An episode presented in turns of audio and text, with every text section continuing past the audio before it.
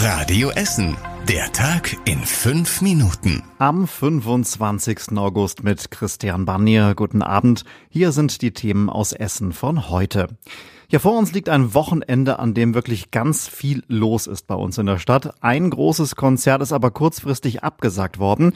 Die Berliner Rapband KIZ kann heute Abend nicht wie geplant vor 20.000 Fans am Seaside Beach auftreten. Es hat heute so viel geregnet, dass das Gelände unter Wasser steht. Einen Nachholtermin soll es nicht geben. Das Geld für die Tickets wird zurückerstattet. Das Konzert von Peter Fox morgen Abend soll nach jetzigem Stand zumindest dagegen wie geplant stattfinden. Vor vier Jahren war bei einem Konzert am Seaside Beach nach einem Gewitter eine LED-Wand eingebrochen. Es gab damals 28 Verletzte. Morgen am Samstag macht in Essen außerdem die Deutschland-Tour Station. Nachmittags werden dann viele wichtige Straßen gesperrt. Es rollen rund 120 zum Teil von der Tour de France bekannte Radrennfahrer durch unsere Stadt. Die Deutschland-Tour, die hat im Saarland begonnen, endet in Bremen und Essen ist das Ziel einer Etappe, die in Arnsberg startet. Die Radprofis fahren mehr oder weniger entlang der Ruhr aus dem Sauerland ins Ruhrgebiet. In Kettwig geht es nachmittags das erste Mal auf Essener Gebiet und von dort aus dann über Holsterhausen ins Südviertel. Dann steht noch so ein Abstecher durch die Innenstadt an. Das Ziel wird an der Philharmonie sein. Drumherum gibt's viel Programm für die Zuschauer, eine Übersicht mit den gesperrten Straßen und den Änderungen bei der Ruhrbahn. Und das alles ist wirklich sehr, sehr umfangreich. Das findet ihr auf radioessen.de bei uns auf der Internetseite.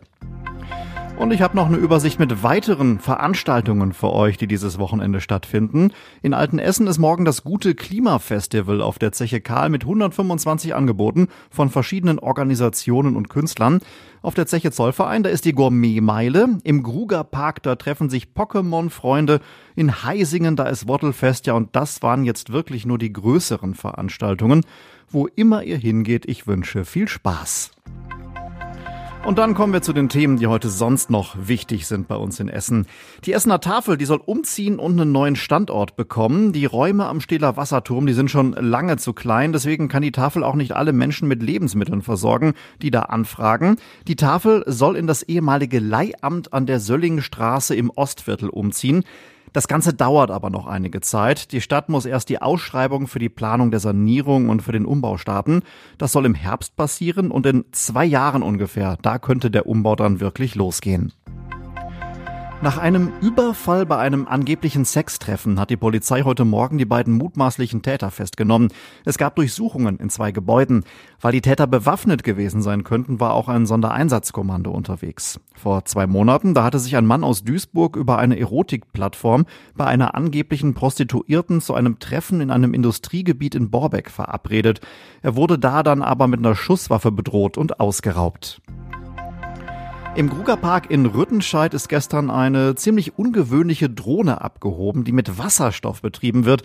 Sie ist 20 Kilo schwer und hat eine Spannweite von rund zwei Metern. Entwickelt wurde diese Drohne von der Firma Helium Industries aus Südkorea. Die Drohne kann bis zu fünf Stunden fliegen. Eine Drohne mit Batterieantrieb, die kann längst nicht so lange in der Luft bleiben. Das Unternehmen aus Südkorea, das will im nächsten Jahr hier bei uns in Essen sogar eine Außenstelle eröffnen. Und im Grugerpark war gestern ein Treffen der Energiebranche. Deswegen hat dieser Start von der Drohne auch perfekt dahin gepasst. Und das war überregional wichtig. Der Kreml will nichts mit dem Tod von Wagner-Chef Prigoschin zu tun haben. Anschuldigungen über eine Verwicklung wurden zurückgewiesen und zwar sehr, sehr deutlich. Das sei eine absolute Lüge, heißt es. Und zum Schluss der Blick aufs Wetter. Heute hatten wir ja wirklich sehr viel Regen, aber das Wetter hat sich beruhigt, das wird besser. Nachts gibt es nur noch selten Schauer oder auch Gewitter. Morgen ist es dann meistens trocken, die Sonne ist ganz gut mit dabei. Es wird bis zu 22 Grad warm. Am Sonntag ist es dann wieder ein kleines bisschen wechselhafter, aber auch nicht wirklich schlecht. Und soweit die Meldungen an diesem Freitag hier bei uns aus Essen. Alles ausführlich nochmal nachlesen könnt ihr natürlich bei uns auf der Internetseite auf radioessen.de. Ich wünsche ein schönes Wochenende. Das war der Tag in fünf Minuten. Diesen und alle weiteren Radio Essen Podcasts findet ihr auf radioessen.de und überall da, wo es Podcasts gibt.